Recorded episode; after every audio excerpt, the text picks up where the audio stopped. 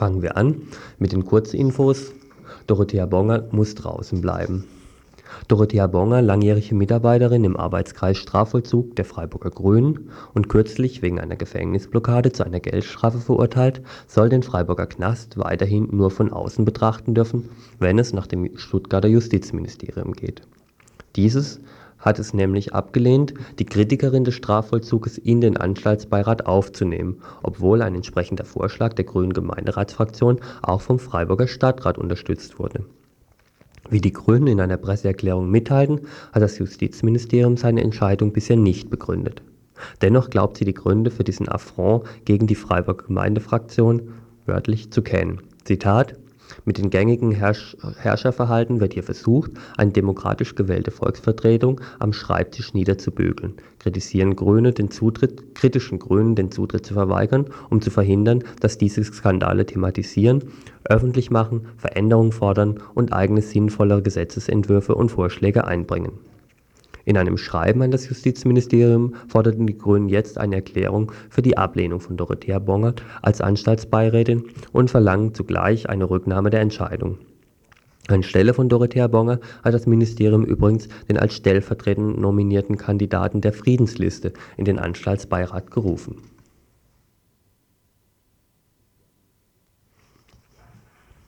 Zur Stärkung des olympischen Gedankens Herbstmanöver in der Bundesrepublik die größten Landmanöver in der Geschichte der NATO werden ab Ende August einen Monat lang vorwiegend im süddeutschen Raum unter französisch, amerikanisch, britisch und deutscher Beteiligung hier in der Bundesrepublik stattfinden. Das Bundesverteidigungsministerium bestätigt jetzt Angabe der Mutlangner Pressehütte, dass, diese, dass diesen Herbst mit über einem Viertelmillion Soldaten, jeder Menge Rad- und Kettenfahrzeuge, Tieffliegern und vielen mehr der Ernstfall Frieden gesichert werden soll.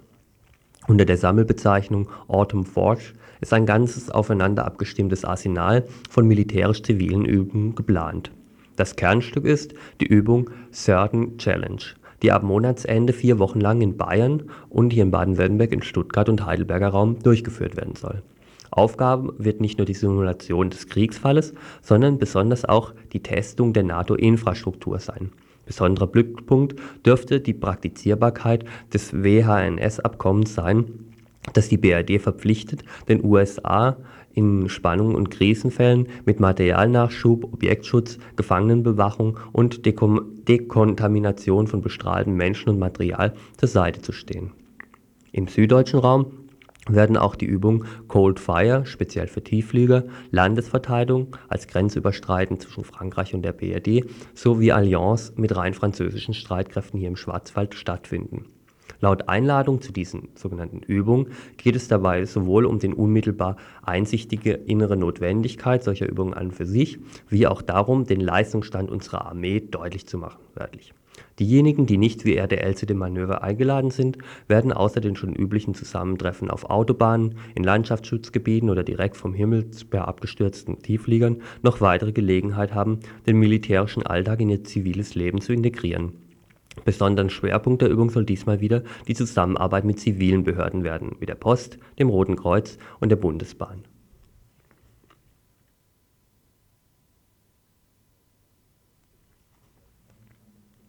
Rechtsradikale probieren es mal wieder. Wenig Gehorsam gegenüber Hess Kadaver in Wunsiedln und Republikaner sammeln in Berlin. 120 Neonazis versammelten sich am Wochenende am Grab des Hitler-Stellvertreters Rudolf Hess. Mit Keulen, Eishockeyschlägern, Dolchen und Hakenkreuzemblem besuchten sie das Grab des seit einem Jahr toten Hess, gaben, wie der Führer der rechtsextremen Nationalen Sammlung Michael Kühn, Interviews oder wedelten mit den armen Führergröße. 21 Neonazis, hauptsächlich aus dem Frankfurter Bereich, wurden kurzzeitig inhaftiert, am selben Tag aber wieder laufen gelassen. Michael Kühn selbst gehörte nicht dazu. Die Stadt Wunsiedel musste erst durch das Verwaltungsgericht Bayreuth gezwungen werden, die Demonstration überhaupt zu genehmigen die Bevölkerung war trotzdem nicht begeistert, begrüßte die 120 Neonazis, die sich vorher mit 500 bis 1000 angemeldet hatten, mit Rufen wie Nazis raus und einem transparenten Nie wieder Nationalsozialismus. Zur selben Zeit verabschiedete die Berliner Republikaner Liste eine Liste mit 16 Kandidaten für die Wahlen des Berliner Abgeordnetenhaus. Ausländerfeindlichkeit, Rassenideologie über den Erhalt des deutschen Volkes, Berlin als Hauptstadt des wiedervereinigten Deutschlandes und sofortige Abschiebung abgelehnter Asylbewerber sind auch hier Schwerpunkte der Schönhuber-Partei. Die geraden 250 Berliner Republikaner, die um die Finanzierung ihres Wahlkampfs schon jetzt bangen, bekommen vielfältige Unterstützung von der Berliner Polizei. Sowohl draußen bei der Absperrung gegen mehrere hundert Demonstranten gegen diese Veranstaltung, wie auch innen bei der Nominierung der Kandidaten selber. Denn sowohl der Kandidat Degner, Degen auf Listenplatz 10, wie sogar der Berliner Spitzenkandidat Bernhard Andres sind selber Polizisten.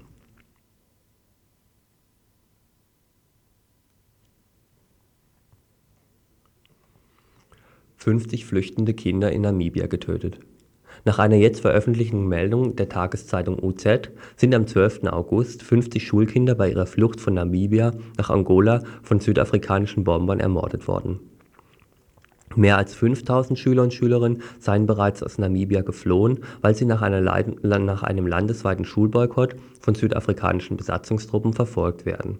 Der Schulboykott soll trotzdem von heute ab wieder aufgenommen werden ein Sprecher der Befreiungsbewegung SWAPO wertete das Massaker als erneuten Versuch, die Friedensverhandlungen zu unterminieren. Bereits 1978 waren während Friedensgesprächen in New York mehr als 700 namibische Flüchtlinge beim Kasinga-Massaker ermordet worden. Eine ausführliche Sendung zu Namibia wird es im Anschluss an das RDL-Tagesinfo von der Internationalismus-Redaktion geben. So, und nach diesem doch, denke ich, ähm, recht ähm, anstrengend zuzuhörenden Kurznachrichten gibt es erstmal ein Stück Musik.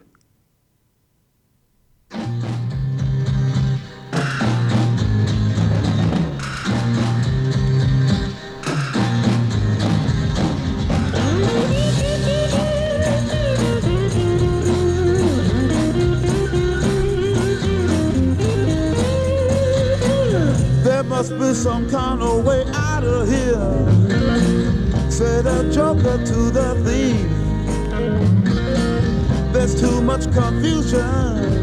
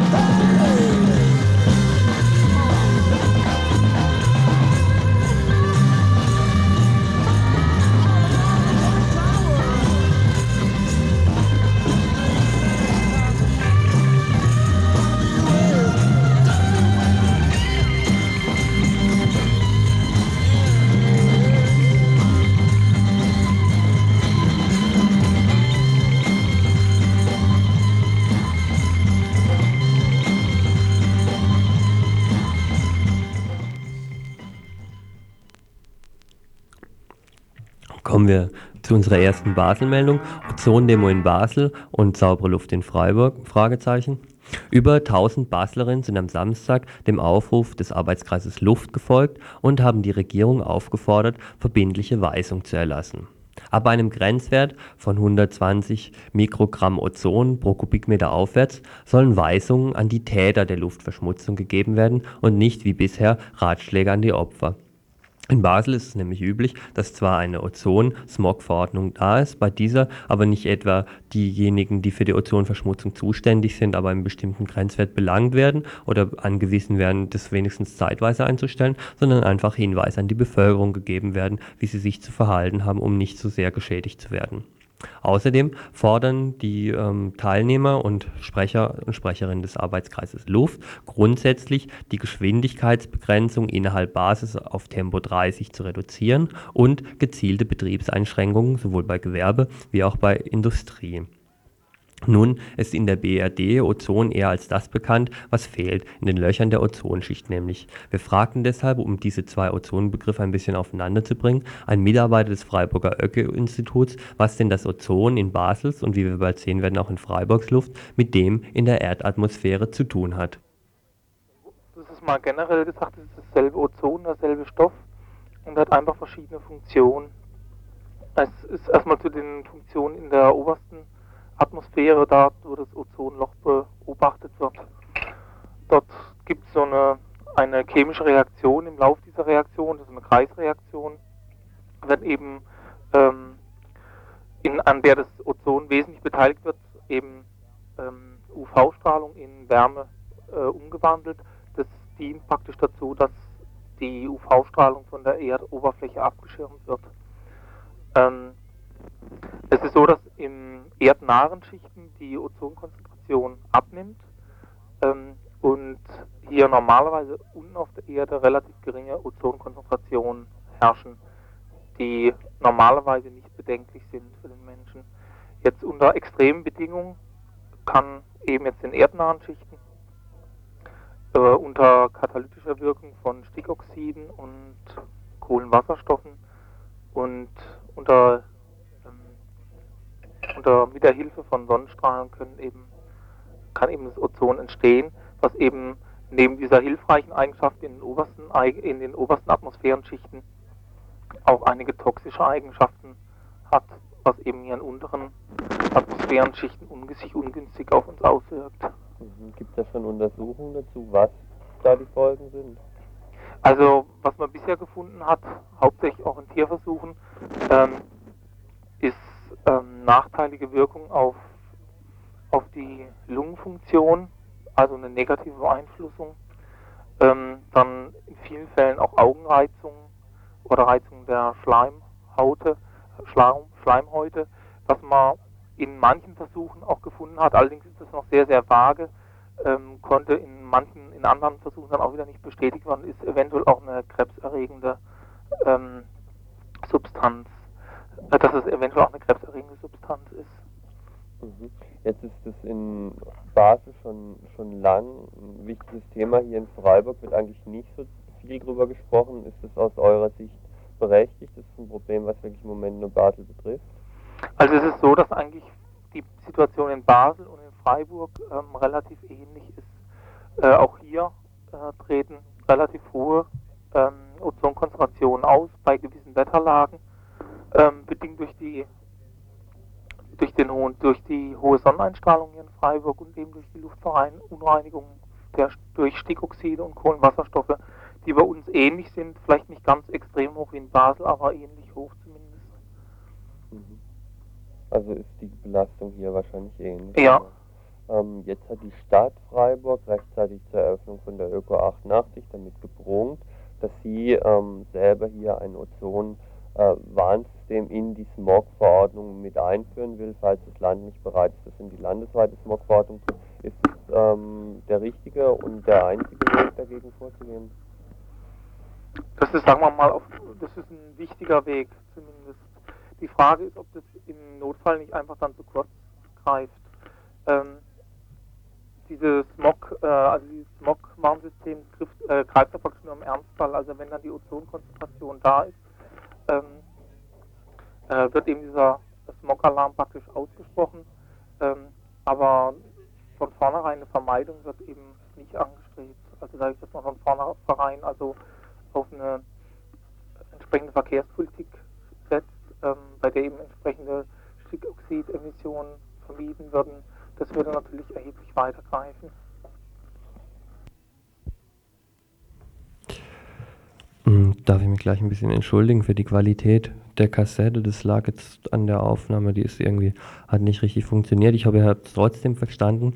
Ähm, es kommt noch dazu, dass leider erst nach diesem Gespräch uns ein Anruf beim Freiburger Umweltschutzamt gelungen ist, dass ja das neue Ozon-Warn- und Frühwarnsystem gerade in Bearbeitung hat. Dabei wurde klar, dass die Stadt Freiburg aus juristischen Gründen in ihren Alarm und in ihr Frühwarnsystem weder eine Betriebsbeschränkung noch Fahrverbote, also die einzig wenigstens kurzzeitig aktiven Reduzierung der Schadstoffe vorsehen kann wenn ein noch in Absprache mit Basel und Lörrach festzulegender Grenzwert einmal überschritten wird, das wird auch frühestens nächstes Jahr sein, so lange geht es auf jeden Fall, können lediglich, wie auch in Basel, Meldungen an alle Rundfunkstationen gemacht werden, die dann auffordern, Alte und Kinder daheim zu behalten. Das muss auch sehr schnell geschehen, weil diese Maximalbelastung nach Auskunft vom Umweltamt von Freiburg sowieso nur ein paar Stunden sind und in der Nacht dann wieder runtergehen was also der, von der Stadt Freiburg allein hier maximal einführbar ist und was auch am Anfang der Ökomesse verkündet wurde, ist lediglich eine Situation, wie Basel sie bereits längst hat und wogegen auch am Wochenende demonstriert wurde, weil es einfach nicht genügend ist. Aber nicht nur in den Punkten Grenzwert und Weisungsohnmacht wird Freiburg dann den Schweizern gleichziehen. Nach Angaben des Umweltamtes lagen die Ozonmesswerte in Freiburg diesen Sommer auch zum Teil über 200 Mikrogramm, also ganz ähnlich wie in Basel. So, und jetzt wollten wir eigentlich mit einem Telefoninterview weiter noch bei einer anderen Sache nach Basel gehen, nämlich ähm, zu, den, zu den alten Stadtgärtnern und Stadtgärtnerinnen. Wir haben in den letzten Wochen im Info immer wieder darüber berichtet, über diese Entwicklung, die seit der Räumung der alten Stadtgärtnerei vor Monaten schon ähm, nicht, nicht aufhört, die letzte Woche durch zwei Hausbesetzungen fortgeführt wurde und wo jetzt am Samstag nee, doch am Samstag um 14 Uhr auch eine Demonstration war. Das mit dem Anruf hat leider nicht geklappt. Jetzt kann ich euch nur ungefähr so erzählen, was ich, ähm, was wir hier vom Info erfahren haben darüber, was am Wochenende in Basel in Punkt Alte Stadtgärtnerei passiert ist. Wie gesagt, wie wir auch angekündigt haben, ab 14 Uhr gab es eine Mo äh, Demonstration unter dem Motto, wir nehmen uns selbst, was wir brauchen die dann schließlich eine Dreiviertelstunde später erstmal mit rund 500 Leuten losgegangen ist, durch die Großstadt Basel gezogen ist, wo Musik, Knallkörper und auch Farbeutel das Bild der Demonstration etwas bunter gemacht haben und die dann am Schluss wieder zurückgegangen ist nach Kleinbasel und da genau in die Kliebeckstraße 64 und 70, weil dort wurden ähm, mit Brecheisen das ehemalige Kino Union, das schon längst für den Publikumsverkehr geschlossen war und lange leer stand, wieder geöffnet. Und Mann und Frau von den alten Stadtgärtnern mit inzwischen über 1000 Sympathisanten haben sich dort eingerichtet und auch zur Einweihung dieses Unionssaals gleich einen Film laufen lassen. Die Forderung ist nun ganz klar, dass dieser Unionssaal, genau wie ein das Nebenbesetzgebäude, so lange behalten werden soll, bis die Stadt endlich eine Alternative zur Stadtgärtnerei anbietet. Und solange sie das nicht tut, in diesem Saal auch Kulturprogramm laufen soll, jeden Abend irgendwelche Geschichten geplant sind, entweder weiterhin Filme zu zeigen oder Kabarett oder Musikveranstaltungen oder sonst etwas zu machen. Inzwischen hat sich die Basler Kantonalbank, die Eigner von diesem ehemaligen Union-Kino ist, auch dazu geäußert, hat angedroht, wenn bis heute Morgen das nicht leer ist, ähm, müssten sie polizeiliche Maßnahmen ergreifen. Geschah aber nicht. Wir haben jetzt gerade wenigstens noch einen Anruf von der Frau gekriegt, die nicht über den Sender gehen wollte, aber uns das zumindest so weit sagen kann, die Vollversammlung, die wohl im Moment in Basel in Gang ist, übrigens jeden Abend, ähm, auf der Vollversammlung wurde gesagt, dass so weit wie es bisher aussieht, äh, die Basler Kantonalbank nicht so wahnsinnig schnell dort einschreiten wird, als es eher so aussieht, als ob Mann und Frau noch etwas länger in dem alten Union-Kinosaal bleiben könnte. Und dort ähm, wenigstens vorübergehend, solange bis was Ordentliches zur Verfügung steht, ein bisschen Kulturprogramm machen können. Die andere Geschichte, über die wir auch berichtet hatten, dass auch letztes Wochenende die alte Reithalle besetzt wurde, oder besetzt ist ein bisschen ein merkwürdiger Ausdruck, es wurden nur die Schlösser vertauscht und das eigene Material dann reingestellt, weil die Stadt sich bisher nicht mal bereit erklärt hat, Container für das Material der Stadtgärtner und Stadtgärtnerinnen zur Verfügung stellen. Auch hier scheinen sich die Stadtgärtner durchgesetzt zu haben. Heute wohl wurden von der Stadt zwei große Container aufgestellt in, oder am Wochenende schon, in die das Material eingelegt werden konnte, sodass ähm, auf diese Reithalle inzwischen auch verzichtet werden kann. Soweit ist aus Basel. Wir hätten euch gerne ein Interview dazu gebracht. Wir werden es sicher in, eins, in einem der nächsten Tagesinfos nachholen.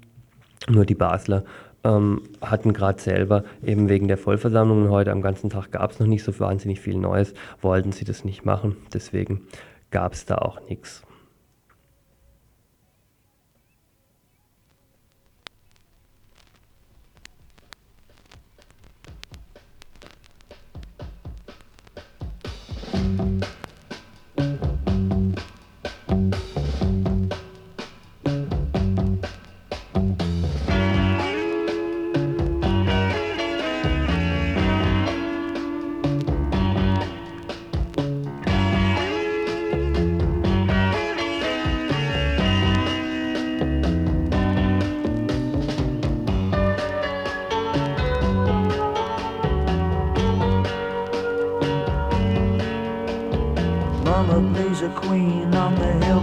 dream while the children play in the field.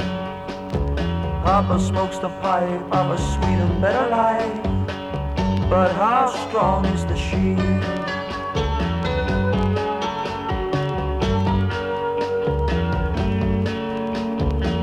Can peace be found on the carpet above ground, where sky is forever blue? So let it pass, baby, now, the slow inviting cloud which may save me from you.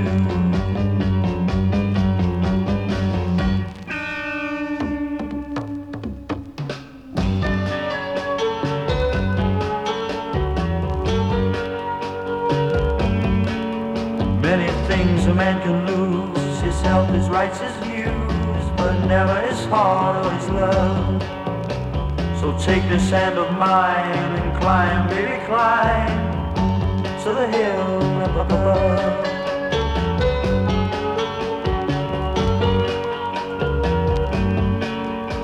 Now you can play a queen on that hill built on a dream while our children play in the field. I can smoke the pipe of a sweet and better life and trust in the strength of the sheep.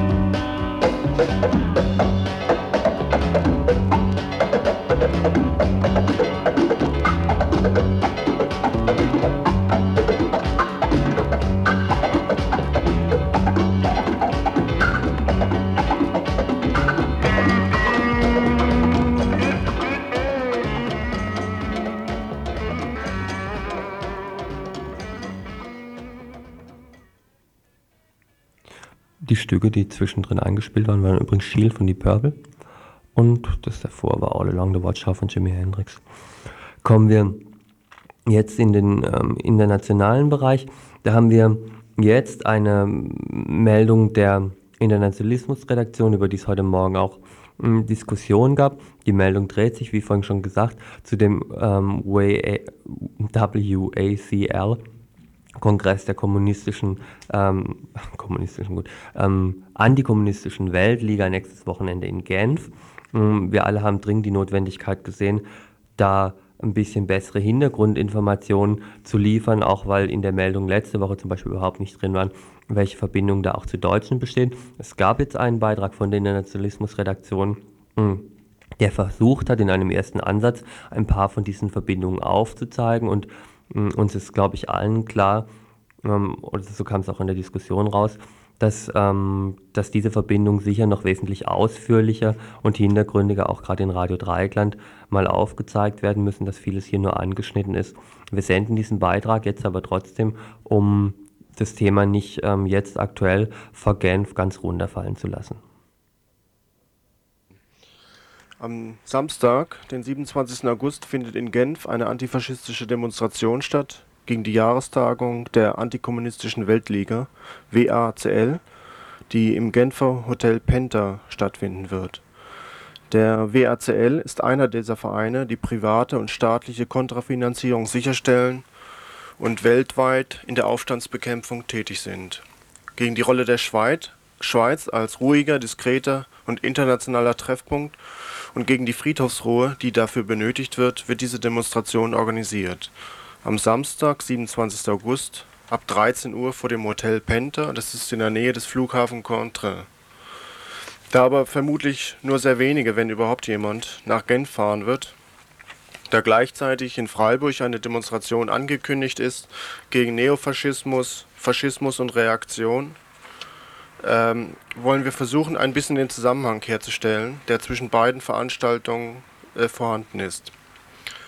Auf dem Aufruf für die Demonstration in Freiburg, auch nächsten Samstag 11 Uhr, Kaufhaus Schneider, ist zu lesen, das offizielle Bild des Faschismus macht sich fest an Formen extremer Gewalt, wie sie vom Nazifaschismus des Dritten Reiches praktiziert wurden. Der heutige Faschismus hat ein anderes Gesicht verschärftes Asylrecht, Sicherheitsgesetze, Volkszählung, Aufrüstung der Polizei, Hochsicherheitstrakte, Isolationshaft, Gentechnologie und Unterstützung menschenverachtender Regime sind ebenso faschistische Instrumente, faschistoide Instrumente zur Herrschaftssicherung. Um die Zusammenhänge zwischen den verschiedenen Ereignissen klarzumachen, müssten wir eigentlich sehr tief in die einzelnen Details von World Anti-Communist League, von Vereinigungskirche, von Moon-Sekte, von Karp-Kongress, von dem Klaus Hornung hier in Freiburg. In all solche Phänomene müssten wir eigentlich sehr tief einsteigen. Das ist nicht möglich. Nur ein Beispiel. Die Wahlwerbung der Karp, das ist die Studentenvereinigung für, äh, der, von der Vereinigungskirche, hat 1976 für die CDU mit folgender Parole geworben: Für Freiheit gegen Sozialismus, unser Vaterland soll der Welt ein Beispiel geben. Christlich-demokratische und christlich-soziale Politik, verbunden mit Fleiß, Ausdauer und Pflichterfüllung unserer Bürger, hatten Deutschland nach dem Krieg zum Musterland in Europa gemacht.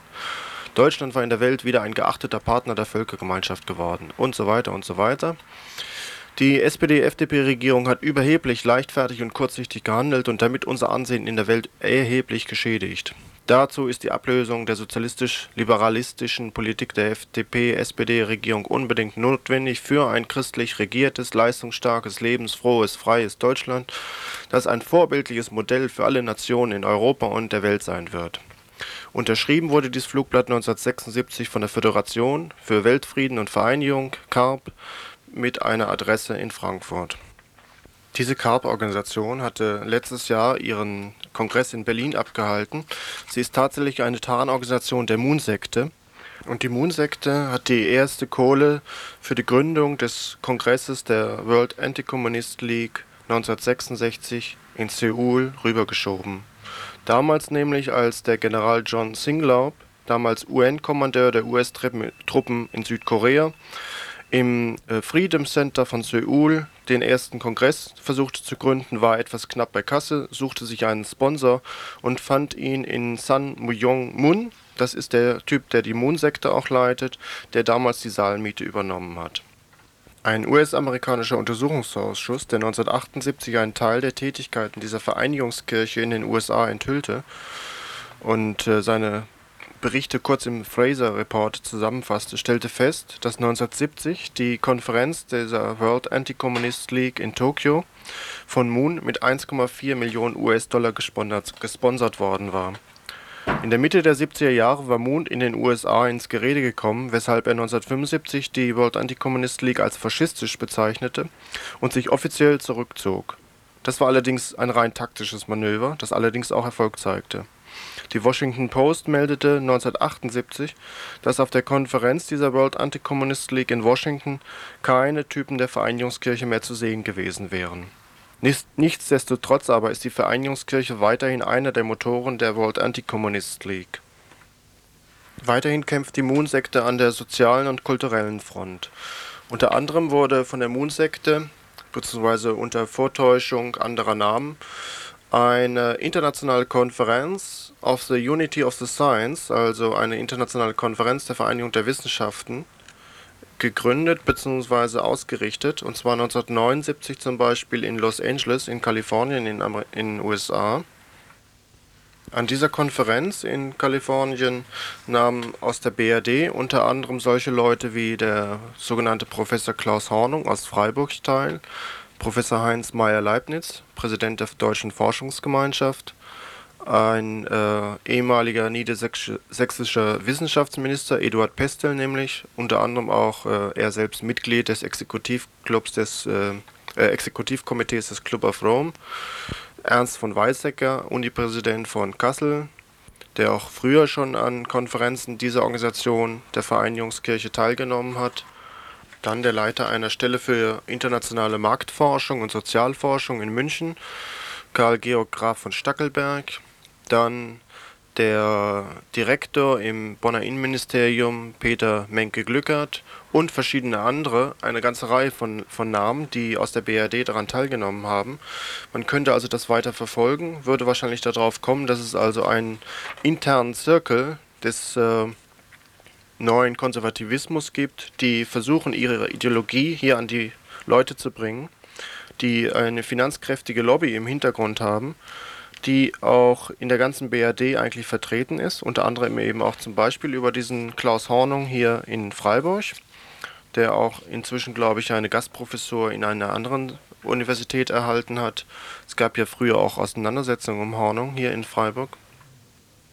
Diese Tarnorganisationen der Vereinigungskirche und Moon-Sekte, also unter anderem auch der Carp-Kongress letztes Jahr in West-Berlin, unter anderem die World Anti-Communist League in Genf, die sich also nächsten Samstag in Genf trifft, unter anderem die verschiedenen Anzeichen des Neofaschismus und des neuen Faschismus auch in Freiburg. Diese Tatsachen sind äh, von dem Bundesgerichtshof unter anderem mal, jedenfalls was die Vereinigungskirche, der Hintergrund dieser ganzen Operationen betrifft, als Psychoterror bezeichnet worden. Selbst der Bundesgerichtshof konnte nicht umhin, zu beschreiben, dass die Vereinigungskirche Psychoterror betreibt, Zitat, ein faschistisches System proklamiert, eine kriminelle Vereinigung ist und auch Jugendliche in den Selbstmord treibt. Das ist ein Beschluss von 1983.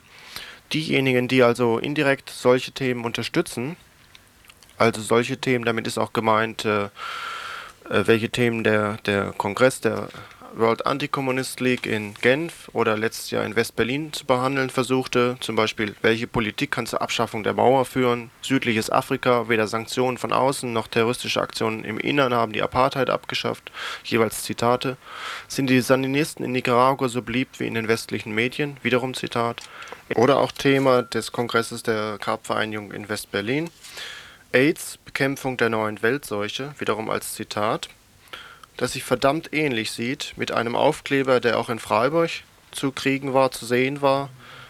Dort heißt es auf dem Aufkleber, gibt AIDS keine Chance. Die Seuche bekämpfen heißt, alle Virusträger zu isolieren. Eine Adresse ASD, Hirschgasse 12, 6739 Weidental in der Pfalz.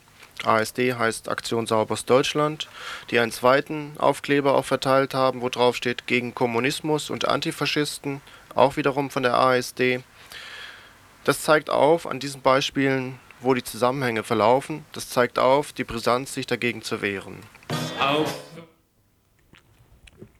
Kommen wir jetzt zu einer ganz anderen Meldung. Nach Burundi, ein unbekanntes Land und ein unvorstellbares Massaker, das da passiert ist. Burundi liegt zwischen Zaire und Tansania, ist kulturell plötzlich aktuell nicht in einen offensichtlich und plumpen Ost-West-Industrienation-Konflikt eingebunden und fällt vollkommen durch die Marschen westlicher Drittweltbewegungen. Dabei ist die Entwicklung der Länder Burundi wie auch Ruanda durch jahrelange deutsche Kolonialherrschaft geprägt worden. Bis 1916 gehörten sie beide zu Deutsch-Ostafrika, dem sogenannten, und waren bis zur Unabhängigkeit, was immer das ist, 1962 belgisches Mandatsgebiet die Gesellschaft für bedrohte Völker in Göttingen beobachtet das kleine Land mit seinen zwei ethnischen Gruppen Tutsi und Hutu aber schon länger, spätestens seit einem Massaker im Jahre 1972. Seit Wochenende ist das Land wieder im Gespräch, wieder wegen einem Massaker. Ein Telefonbericht von Ulrich Demius, er ist Afrika-Referent bei der Gesellschaft für bedrohte Völker in Göttingen. Seit gestern sind in der Bundesrepublik Informationen im Umlauf, dass über 24.000 Menschen bei Massakern im Norden von Burundi getötet worden sein sollen. Nach Informationen der Gesellschaft für bedrohte Völker sind inzwischen 30.000 Menschen aus Burundi in den Nachbarstaat Ruanda geflüchtet, wie uns unabhängig voneinander sowohl der UN-Hochkommissar für Flüchtlinge in Ruanda wie auch Deutsche Entwicklungshilfe telefonisch bestätigten, handelt es sich bei den Flüchtlingen vor allem um Hutu. Die Hutu stellen in Burundi 80 Prozent der Bevölkerung, sind weitgehend rechtlos. Sie werden im wirtschaftlichen, politischen und auch im kulturellen Leben systematisch von der kleinen Minderheit der Tutsi, die nur 14 Prozent der Bevölkerung stellen, unterdrückt. Nun äh, war die Gesellschaft für bedrohte Völker auf erste Meldungen über diese Massaker am Donnerstag letzter Woche aufmerksam geworden. Burundische Flüchtlinge hatten uns informiert und äh, ihr Entsetzen über die Massaker geäußert. Dann haben wir in den letzten Tagen äh, mit wachsender Sorge die Erklärung der burundischen Regierung verfolgt. Burundi hat nämlich ähm, nach unserer Auffassung den Opfern ähm, der, die Opfer der äh, Massaker zu Tätern erklärt, indem sie behauptete, dass ähm, die Bevölkerungsmehrheit der Hutu Massaker an der Minderheit der Tutsi verübt habe. Es wurde unter anderem darauf hingewiesen, dass die burundische Armee äh, im Norden Burundis einen Aufstand der Hutu niederschlagen musste und jetzt endlich für Ruhe und Ordnung gesorgt habe. Wir haben das mit sehr großer Sorge verfolgt, weil wir wissen, dass die burundische Armee fast ausschließlich aus Tutsi, also aus, der, aus Angehörigen der dominierenden Minderheit besteht. Mehr als ja, 90 Prozent der Soldaten sind Tutsi, von 12.000 Soldaten sind ganze 30 nur Hutu. Und äh, aufgrund dieser Informationen können wir uns einfach absolut nicht vorstellen, warum diese Armee gerade im Norden ähm, Burundis jetzt nun für Ruhe und Ordnung sorgen wird, da sie niemals äh, eine neue neutrale Position dort ähm, innehaben wird. Beunruhigt sind wir aber eigentlich schon seit Jahren über die Situation in Burundi. Burundi hat schon in den 70er Jahren mit blutigen Massakern von sich reden gemacht. 1972 wurden in einem Völkermord äh, mindestens 150.000 Hutu von der Minderheit der Tutsi ermordet. Systematisch wurden damals alle Menschen, alle Hutu, die über eine höhere Schulbildung verfügten, und äh, ein Studium absolviert hatten, von Tutsi ermordet.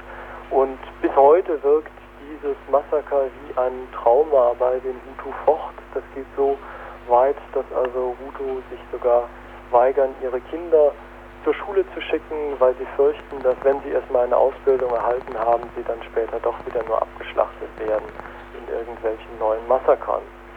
Und aufgrund dieser Informationen, die wir jetzt aus Burundi erhalten haben, haben wir ganz äh, schwerwiegende Bedenken gegen die Darstellung der Regierung und fürchten einfach, dass dort im Norden von Burundi ein Massaker unvorstellbaren Ausmaßes stattgefunden hat. Ähm, unter anderem stellen uns da eben auch, stellen für uns auch die Zahlenangaben der Regierung über die Toten also ein großes Rätsel dar. So hat die Regierung am Freitag in der französischen Zeitung Le Monde noch erklären lassen, dass mindestens 500 Tutsi gestorben wären. Sonntagmittag waren es bereits 24.000 tote Tutsi und heute Morgen erfahren wir nun vom Außenminister Burundis, dass es nur noch 5.000 Tutsi, in Anführungszeichen natürlich, nur noch 5.000 Tutsi sein sollen. Und das äh, können wir einfach nicht mehr nachvollziehen. Wie kommt die Regierung dazu, in einem Gebiet, das total von der Außenwelt abgeschnitten ist, wo keine Kommunikationsverbindungen mehr zur Hauptstadt hin bestehen, so genau quasi schon Buch zu führen über die Toten und auch ihre ethnische Identität. Und wir fordern nun von der Bundesregierung, dass sie gemeinsam mit äh, der französischen und der belgischen Regierung, Belgien ist ehemalige Kolonialmacht in Burundi, bei der Regierung Burundis vorstellig wird und äh, für eine Aufklärung dieser jüngsten Massaker im Norden Burundis sorgt.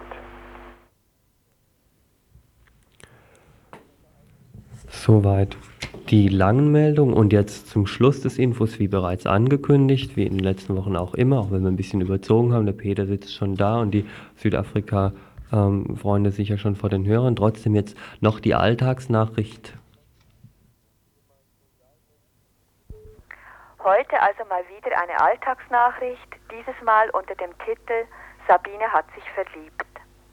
Sabine hat sich vor zwei Tagen verliebt, in Klaus, mal wieder. Beim Kaffeetrinken erzählt sie übernächtigt von ihren Sorgen. Und die hat sie. Das sind mal die Präservative, die sie bis auf einmal immer benutzt haben. Aber eben dieses eine Mal. Es kommt ihr vor wie Roulette spielen in modernen Zeiten. Einmal vergessen und du kannst es vergessen, sagt sie. Aber das ist nicht alles. Da sind auch noch die Diskussionen. Klaus möchte gern, dass sie sich für immer treu bleiben. Sabine ist von diesem Vorschlag nicht sehr begeistert. Sie sagt, sie weiß ja nicht. Andererseits meint Klaus, sie hätte Angst vor Nähe und hat ihr auch gleich ein entsprechendes Buch dazu gekauft. Sabine erzählt von ihrer Freundin Ruth, die gerade umgekehrt mit deren Freund beschlossen hatte, andere Freundinnen und Freunde zu tolerieren. Ruth war damals von dieser Regelung voll und ganz überzeugt gewesen. Sabine hält irgendwie nicht viel von Regelungen dieser oder jener Art. Manchmal, so meint sie, träumt sie von freier Liebe. Aber diese Zeiten wären eben vorbei. Klaus möchte, dass sie bald zusammenziehen. Er findet, es wäre praktischer, nicht so umständlich, billiger und da das mit der Treue zu regeln ist, eine eigentlich logische Konsequenz. Sabine hat Streit in ihrer Wohngemeinschaft. Sie fühlt sich dort nicht mehr wohl und hetzt häufig über den einen oder die andere. Trotzdem, mit Klaus alleine wohnen, das wäre schon was ganz anderes. Und sie erinnert sich dann doch wieder gerne an andere Zeiten, früher in der Wohngemeinschaft. Sabine ist eine Frau mit Erfahrung. Das macht sie vorsichtig. Sie überlegt jetzt also hin und her, mal so, mal völlig anders. Sie glaubt, sie ist eine gebrannte Frau. Sie forscht in ihrer Kindheit, in ihrer Jugend und in ihren Erfahrungen und überall findet sie doch tatsächlich diese Angst, ob es nun Angst vor dem Verlassenwerden oder Angst vor dem Zusammensein ist. Und irgendwann muss sie diese ganzen Ängste ja bewältigen oder für immer ohne Freund bleiben. So jedenfalls kommt es ihr gerade vor. Zusammenfassend erklärt sie dann noch, dass sie jetzt erstmal viel Zeit braucht, um mit sich selber klarzukommen. Dieses eine Mal will sie an der Beziehung arbeiten und nichts verdrängen. Sie hat gerade überhaupt keinen Nerv und keinen Platz mehr für die Arbeit in der Mieterinitiative. Sie befürchtet, dass sie sich viel zu lange schon damit von ihren wirklichen Problemen abgelenkt hat. Sabine muss sich verabschieden und an der Tür fällt ihr noch ein, dass sie sich allerdings sehr darüber ärgert, dass Klaus immer behauptet, beim Anmachen der Salatsauce würde zuerst Öl reingeschüttet werden müssen, während sie der felsenfesten Überzeugung ist, dass zuerst immer der Essig reinkommt. Ja, Soweit jetzt auch die Alltagsnachricht. Äh, zu all dem könnt ihr natürlich gerne hier anrufen, 31028, die Nummer hier im Studio und Bemerkungen loswerden. Insgesamt hätten wir es damit, bleibt noch anzumerken, dass hier mit einer ähm, Schachtel Eukalyptusbonbons zusammen zwecks Aufbesserung der Stimme, was mir sehr ans Herz gelegt wurde, ich, der Jörg, moderiert habe und auch die Nachrichten zusammengestellt hat. Und das drin der Karl-Heinz, den ich vorhin ähm, etwas profan und pietätslos als Neuling bezeichnet habe. Das ist er natürlich in keineswegs. Der ist seit acht Jahren bei Radio Dreikland dabei, ähm, aber zum ersten Mal eben an diesem Riesenmischpult gesessen. Und ähm, außer diesem anfänglichen Fehler hat dann auch alles gut geklappt. Ähm, wir zwei haben die Sendung gefahren und es waren Nachrichten von Radio Dreieckland.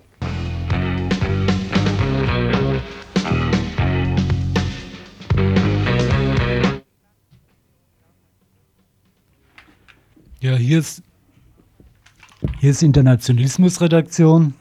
Die Kassette, die heute kommt zu Namibia, konnte leider aus Zeitmangel nicht überarbeitet werden. Wer und